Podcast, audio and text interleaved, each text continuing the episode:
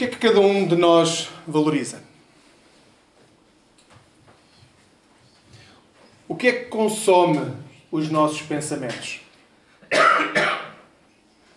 Quais os temas mais importantes das nossas conversas? Aqueles temas que nós dizemos eh, sempre que eu posso, vou a este tema porque é daqueles temas que eu gosto de conversar com quem está ao meu lado.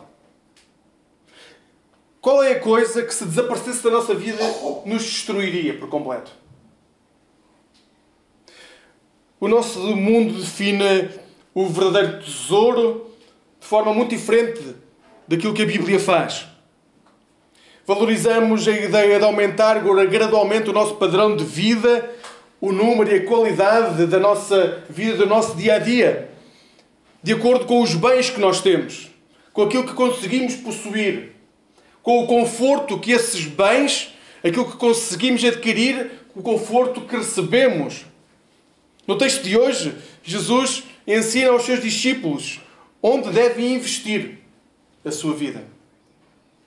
Ao escutar Jesus, aquilo que Jesus está a dizer aos seus discípulos, o que nós temos de ter consciência é que se Jesus está a falar para homens do século I na Palestina, também está a falar para homens e mulheres do século XXI que se encontram na Igreja de Chelas. Hoje vamos ver, primeiro, o que não devíamos acumular. Segundo, o que devíamos acumular. E terceiro, a razão para obedecer às palavras de Jesus. Não ajunteis tesouros na terra, diz a continuação do Sermão do Monte que nos acompanha desde maio, versículo 19, capítulo 6. Não ajunteis tesouros na terra, onde a traça e a ferrugem tudo consomem, e onde os ladrões minam e roubam. Jesus dá uma ordem direta aos discípulos. Jesus não está a dar uma opção aos seus discípulos. Jesus está a dar uma ordem. O verbo significa ordem. Não ajunteis tesouros na terra. Não acumulem tesouros na terra. A dificuldade com esta afirmação de Jesus não está em compreender o que o texto diz. O grego é muito claro naquilo que diz. Eh, é muito direto. O problema não está no texto. Está na forma como nós somos moldados hoje. A olhar para o mundo que nos rodeia e quando encontramos um texto como este, dentro de nós começamos logo a imaginar desculpas para não cumprir daquilo que o texto nos diz para fazer. Algo de extraordinário no Sermão do Monte é que Jesus, quando quer dizer uma coisa, é direto. Jesus não anda às voltas no Sermão do Monte. Quando quer dizer uma coisa, ele diz de forma muito clara, muito direta, e é claríssimo aquilo que nós temos de fazer. O problema é que nós tentamos arranjar justificações para dizer que aquilo que estamos a ler deve ser aplicado aos discípulos no primeiro ano ou no primeiro século na Palestina, mas que hoje, devido ao nosso dia a dia, nós temos que reestruturar aquilo que Jesus disse para que aquilo que Jesus diz possa ter lugar no nosso dia a dia.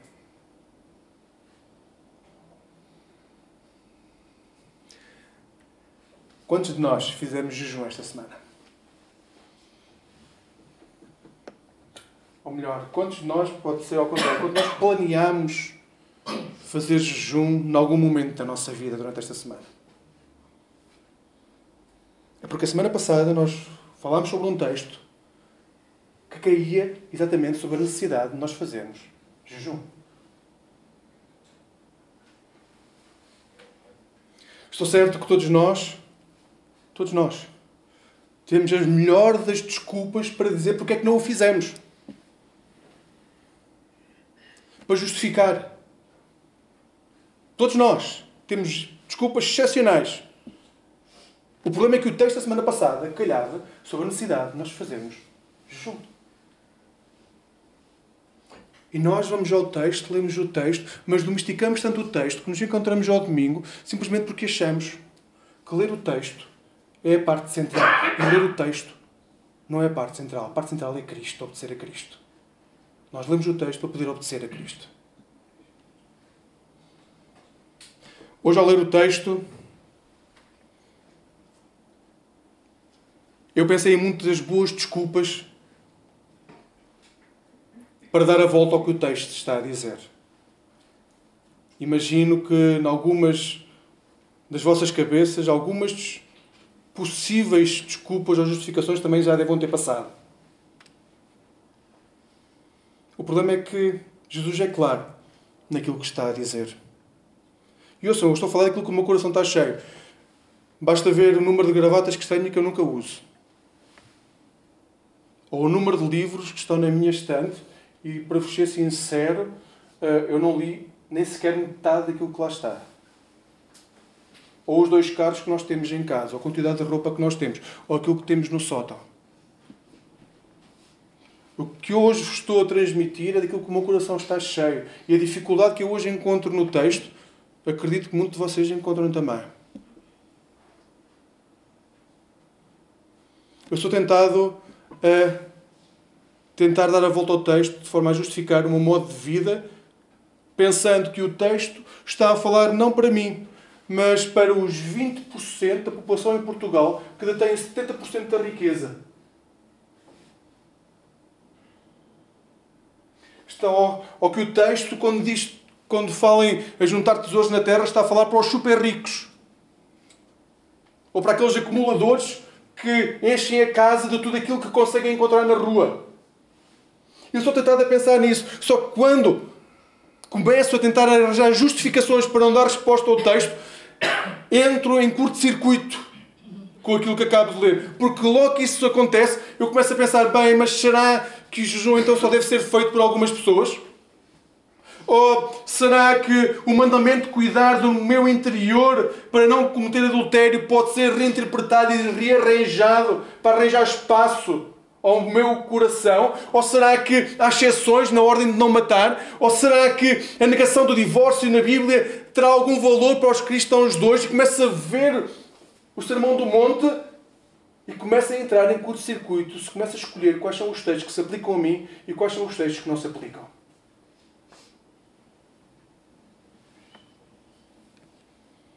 E podia continuar.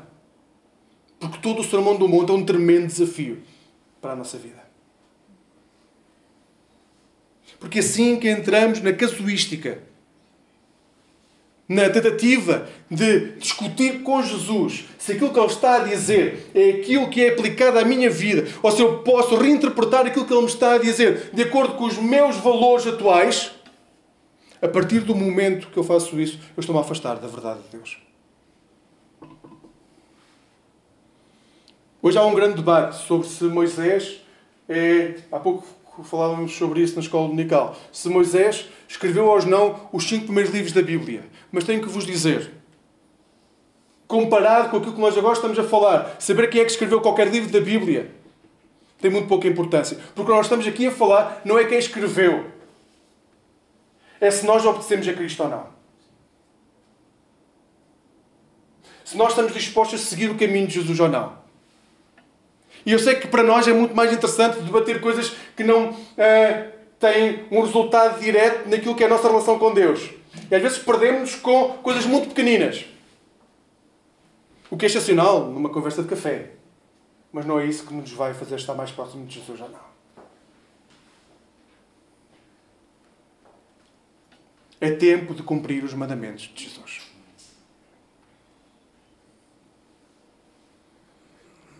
Hoje, eu não consigo dizer claramente o que é que este mandamento quer dizer em toda a sua extensão. Provavelmente, se perguntasse a alguém que ganha 5 euros por dia e que representam 46% da população mundial, provavelmente essa pessoa iria dizer de forma muito mais clara o que é que este mandamento significa em toda a sua extensão. Porque melhor do que eu, essa pessoa conhece o que é ter menos. E o que é que é possível viver com menos? 46% da população mundial ganha menos de 5 euros por dia, ou seja, menos de 150 euros por mês. Provavelmente essas pessoas podem nos ensinar muito, se nós tivermos a coragem de as procurar. Mas o que eu hoje espero é que ao iniciarmos este tema que entra em choque com aquilo que é a nossa cultura de consumo, nós possamos iniciar, cada um de nós, individualmente e como igreja, o caminho de redescoberta da simplicidade. O que é claro no texto de hoje é que o texto não se refere só a dinheiro. Existem muitos bens que amamos e que acumulamos. Mas observem o que diz Jesus no, no final do versículo 19. Embora tenhamos acumulado e feito de determinados bens o centro da nossa vida, eles têm data de validade. Tudo aquilo que acumulamos neste mundo tem data de validade. As roupas ficam esfarrapadas, a comida ganha bolor, o metal ganha ferrugem. Tudo aquilo que conseguimos acumular materialmente tem data de caducidade. Tudo o que é material vai desaparecer. Não é uma opção, é uma realidade. Vai desaparecer. Vejam aquilo que são as descobertas arqueológicas dos nossos dias. Grandes impérios que conquistaram meio mundo hoje estão debaixo de terra. Pó. Tudo o que é material vai desaparecer. E quanto muito, daqui a 500 anos, alguém irá descobrir e vai olhar para trás e vai dizer: é possível que tenha havido aqui algum género de civilização.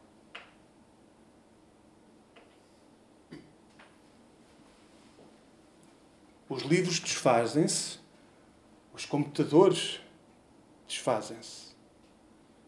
Tudo desaparece.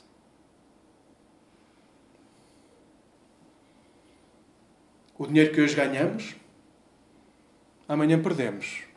O banco que hoje tem as nossas economias, amanhã pode estar a pagar uma recapitalização.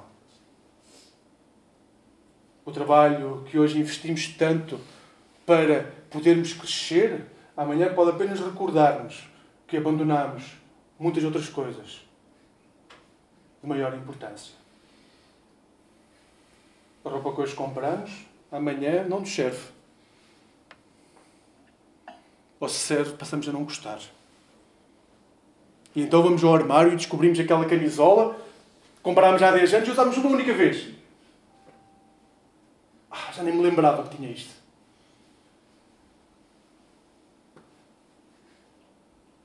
O estudo no qual investimos e nunca, em nenhuma altura da época da humanidade, da humanidade se investiu tanto em estudo, o estudo que hoje dedicamos tanto tempo e tantos anos da nossa vida.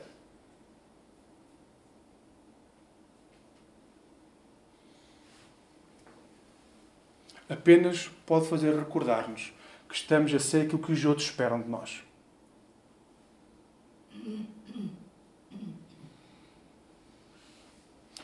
Tudo desaparece. Não amontoem tesouros na terra, onde a traça e a ferrugem tudo consome, e onde os ladrões minam e roubam. Porque assim que surge um cancro terminal, assim que se perde um filho, assim que o marido abandona a sua casa, assim que somos despedidos, assim que encontramos a depressão, assim que vemos o nosso corpo definhar, assim que entramos para um lar e deixamos de ser visitados, então compreendemos que a vida é passageira.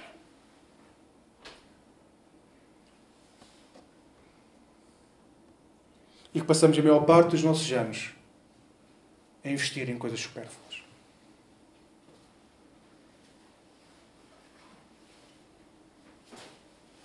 Nós tendemos a apegar-nos aos nossos amores materiais, mas tudo passa. Jesus está a dizer-nos antecipadamente que muitas das coisas que valorizamos e acumulamos não são centrais e estão a desviar-nos da vida plena que podíamos ter já. Jesus não coloca a questão como uma opinião, como uma opção. É uma realidade. Ele ordena-nos: não acumulem tesouros na terra. No versículo 21 vamos ver qual é que é a razão para não acumularmos. Mas no versículo 20 ele diz aquilo que devemos acumular. Ele diz no versículo 20: Não ajunteis tesouros no céu, mas ajunteis, peço desculpa, tesouros no céu, onde nem a traça nem a ferrugem consomem, e onde os ladrões não minam nem roubam. Para além de Jesus nos confrontar com aquilo que é a nossa natureza humana, com o nosso desejo de coração, de querer ter, de querer acumular, de nos sentir seguros naquilo que possuímos. Jesus também ensina aos seus verdadeiros discípulos que os tesouros que devem acumular não são nesta terra, mas, são é no céu. Agora, o que é que significa acumular tesouros no céu? Jesus não está a falar de acumularmos o que é material neste mundo para depois, no final da vida, juntarmos tudo num baú, colocarmos tudo como os egípcios faziam nas suas tumbas, uh, onde eram, nos sarcófagos, onde eram enterrados, e então, quando renasceriam, quando uh, voltassem à vida, tudo aquilo que estaria dentro uh, do túmulo seria para seu usufruto. Não é isso que Jesus está a dizer. Certamente não se trata de algo material, porque o texto diz se fosse metal, a traça e a ferrugem iriam consumir. O texto está a dizer claramente, não é nada material, porque se fosse material, uh, o texto não faria sentido. Mas também não é nada que uh, tenha valor a nível material, porque se fosse, haveria ladrões que iriam querer roubar. Ou seja, não é metal, não é consumido pela traça nem pela ferrugem, mas também não é material, porque senão haveria sempre alguém que iria querer roubar, iria desejar. Então, se não é nada disso, o que estamos a falar aqui a nossa vida espiritual, a nossa alma, alma e espírito, para nós é a mesma coisa. Alma e espírito, é isso que nós devemos fomentar. Assim, acumular tesouros para o céu significa investir nesta vida de forma a que a nossa alma possa ser edificada aqui e agora. Assim como existem uma grande variedade de maneiras pelas quais podemos acumular tesouros na terra, também existem muitas coisas que podemos fazer para acumular tesouros no céu. E nós temos visto isso desde o início de maio. Desde o início de maio que nós estamos a falar do Sermão do Monte. E o Sermão do Monte não é simplesmente algo que é prático, no sentido, é muito prático, mas o objetivo não é que nós façamos coisas. Deus não quer que nós sejamos uns ativistas do fazer. Ele quer que nós sejamos filhos e filhas de Deus. E isso depois manifesta-se naquilo que nós fazemos. Então, as bem-aventuranças, ser luz no mundo e sal na terra, chamados a cumprir a lei defender a dignidade da vida, preservar o nosso coração e ter cuidado com o que afirmamos, porque a nossa palavra é o nosso maior testemunho de amar os nossos inimigos, ser justos, ser chamados a ter uma vida íntima com o Pai através da oração, através da compaixão, da esmola que damos, através do junto, tudo isso é uma forma de nós irmos moldando o nosso espírito para que a nossa alma comece a acumular tesouros no céu.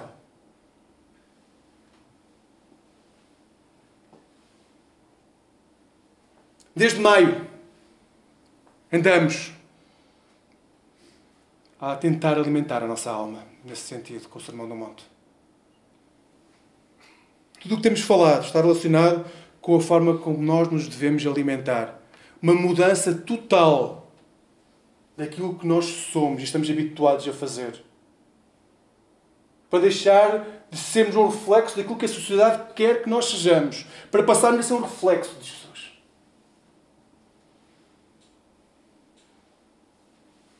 discípulos comprometidos com a sua palavra. Que não são moralistas no sentido de dizer o que é que os outros devem fazer. Mas discípulos comprometidos com aquilo que fazem. E é aquilo que fazem, que nós fazemos, que vai dar testemunho de quem é o nosso Pai. Qualquer coisa que não cultive a intimidade com Jesus deve ser eliminada da nossa vida.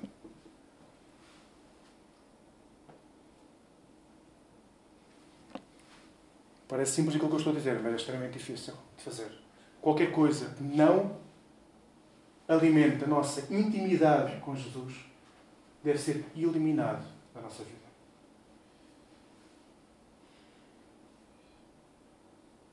Relações tóxicas, um consumismo desenfreado, vícios. Um por um, temos que começar a eliminar aquilo que nos aproxima do Pai, não nos aproxima do Pai. Sentarmos fazer tudo de uma vez, vamos falhar. Um por um, começar a eliminar para ganharmos intimidade com o Pai. É que Ele tira-nos aquilo que de pior nós temos para dar o melhor que Ele tem. Não é o contrário. Nós às vezes achamos que quando nós falamos de abdicar de alguma coisa, o que nós estamos a dizer é que nós temos de abdicar do melhor para depois ficar com os restos que Deus nos dá. É exatamente o contrário. O que nós estamos a dizer é que nós temos que abdicar do pior que nós temos para receber o melhor que Jesus tem. E nós temos dificuldade em aceitar que abdicar daquilo que nós gostamos é abdicar do pior que nós temos.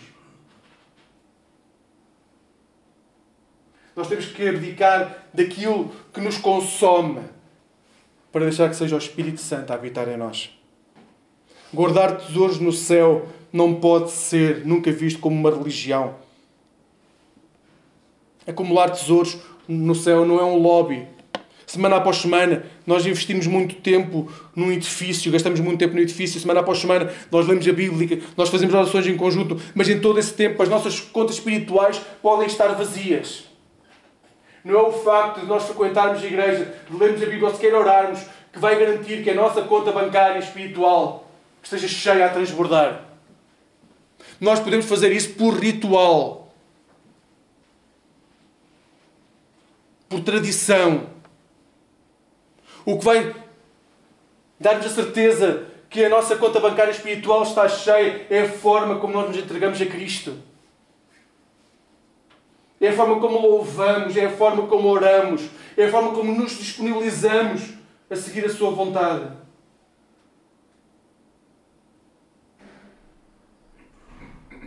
Doze discípulos encheram o mundo com a fé de Cristo. Hoje nós temos milhares de cristãos sobre a face da terra.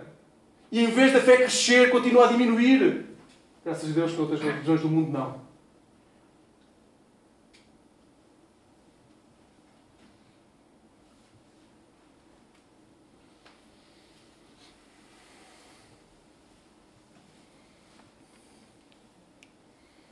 Jesus diz para pararmos de guardar tesouros na terra, para que possamos guardar tesouros na pátria celestial. Participar do culto, ler a Bíblia, dá-nos uma oportunidade de acumular esses tesouros espirituais, mas o nosso coração tem que estar voltado para Cristo. Quando chegamos à igreja por hábito ou por coerção ou por tradição, não há depósito. Quando chegamos à igreja com qualquer outro objetivo que não seja louvar a Deus com todo o nosso coração, com toda a nossa alma e com todo o nosso, nosso entendimento. Não há depósito nenhum naquilo que é a nossa conta bancária espiritual.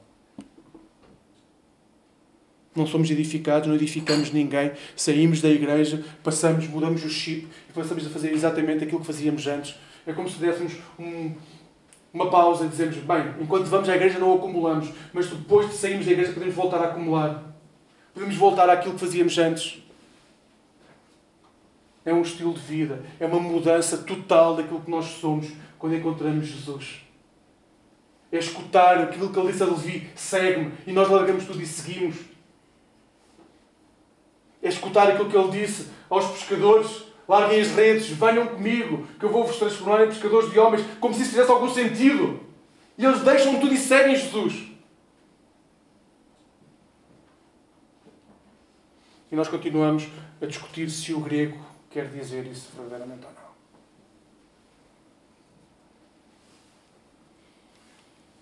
Porque onde estiver o vosso coração, desculpa, onde estiver o vosso tesouro, aí estará também o vosso coração. Onde estiver o vosso tesouro, aí estará o vosso coração. A razão para obedecermos ao mandamento é simples. Os nossos corações, ou seja, a nossa humanidade, está onde estão os nossos tesouros. Aquilo que nós somos está onde está o nosso tesouro. Muitas vezes pensamos, eu não amo o dinheiro, apenas o acumulo pois para Jesus, que estava no início da criação, pelo qual tudo foi criado e para o qual tudo foi criado, aquele que estava com o Pai e com o Espírito e que tudo fez, ele discorda disso. Quando nós dizemos não amo o dinheiro, apenas o acumulo, Jesus discorda. Quando acumulamos, passamos a amar. Onde Jesus vê a acumulação, Ele vê os nossos corações. Onde Jesus vê a bagunça, Ele vê os nossos corações. Sempre que fazemos a pergunta o que valorizamos, a resposta que nós damos é importante. O que é que nós valorizamos? O que é que é importante na nossa vida? Onde é que investimos o nosso tempo? Onde é que investimos as nossas conversas? Conversas é que gostamos realmente de ter? Onde investimos o nosso coração? A resposta diz onde está o nosso coração. E o nosso coração é aquilo que nós somos. Neste mundo é aquilo que nós somos. Ouçam. Nós não podemos amar os nossos tesouros aqui na terra, não podemos trabalhar para acumular riquezas neste mundo e afirmar que temos um coração voltado para Deus. Andamos a enganar-nos. Andamos a enganar-nos. E nas igrejas nós achamos que não, mas qualquer pessoa que está lá fora vai dizer: vocês andam a enganar-se. Qualquer não crente vai ter a coragem de nos dizer, e é por isso que nós às vezes não gostamos dos não crentes, é que ele vai ter a coragem de nos dizer: vocês andam a enganar-se.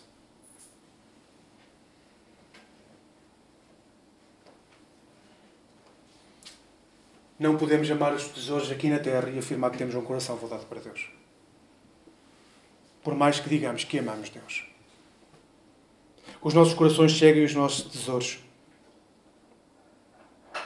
Nós acreditamos que acumular mais nos dá o conforto de ter uma vida à imagem daquilo que nós projetamos. Depois tenho que vos dizer, Deus projetou muito mais do que aquilo que é a nossa imagem de vida. A questão é saber se vamos confiar neles ou não. Nós, como dizíamos também na escola dominical, se queremos voltar para o deserto, porque não confiamos na palavra de Deus. Não confiamos quando Ele diz que a nossa vida, daqui para a frente, vai ser muito melhor se obedecermos do que se quisermos seguir a nossa vontade. Porém, se procuramos acumular tesouros celestiais, a nossa vida a nível de tempo, energia, recursos e conversas serão consumidos por essa procura serão consumidos. Nós queremos, é como se fôssemos crianças com um brinquedo novo. Nós vamos querer estar sempre a falar e a viver quem é Jesus. Nós perdemos a paixão pelo Evangelho. As igrejas perderam a paixão pelo Evangelho.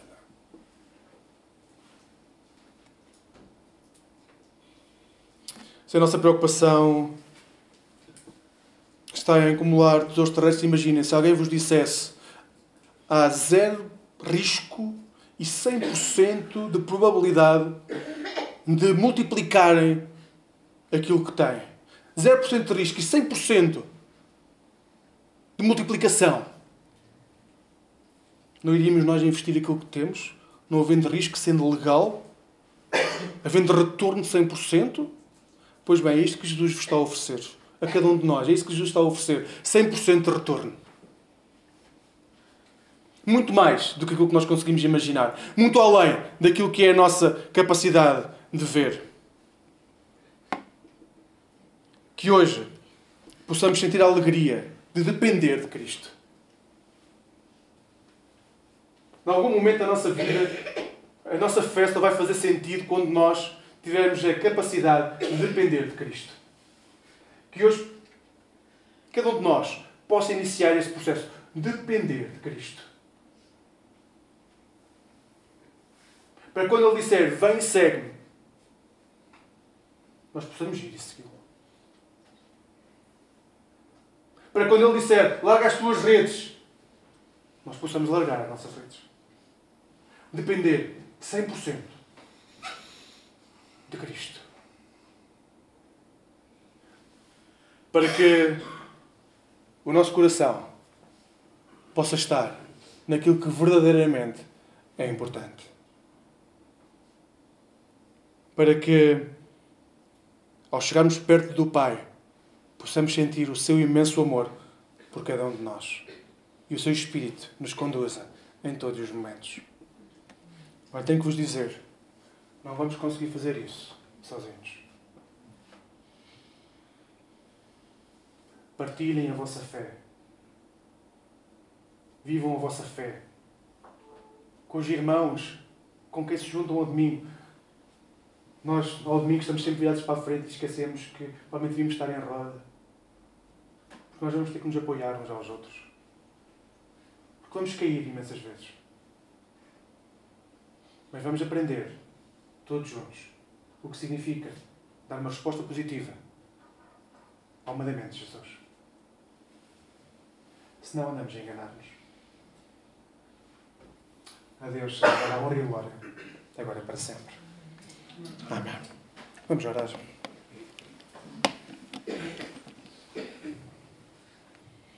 Bondoso Deus, que a tua graça e a tua misericórdia, que se estendem de geração em geração, possam descer sobre nós. E nós possamos encontrar na palavra que desafia a esperança que transforma. E possamos saber que o futuro que tu tens reservado para nós é muito mais pleno do que aquilo que nós conseguimos projetar para nós mesmos. E assim, olhando para quem tu és, a nossa confiança seja tal que nós apenas seguimos e confiamos e obedecemos e somos fiéis. Molda em nós esse coração de serviço e de confiança, Senhor Deus. Molda em nós, como igreja, esse coração. Ajuda-nos a partilhar esse coração, a procurar ajuda quando estamos a cair. Para que o que quer que façamos possa dar resposta de, de quem tu és, a quem está à nossa volta. Que a tua majestade possa inundar a terra na qual vivemos. E o mundo conheça que Jesus Cristo é o Senhor. É no nome dele que oramos. Amém.